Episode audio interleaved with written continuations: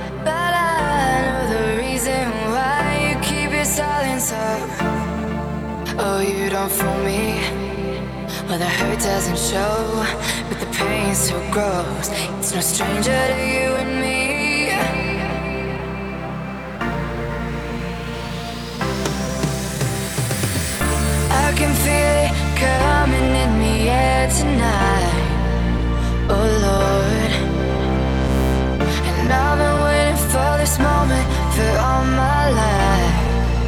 Oh Lord.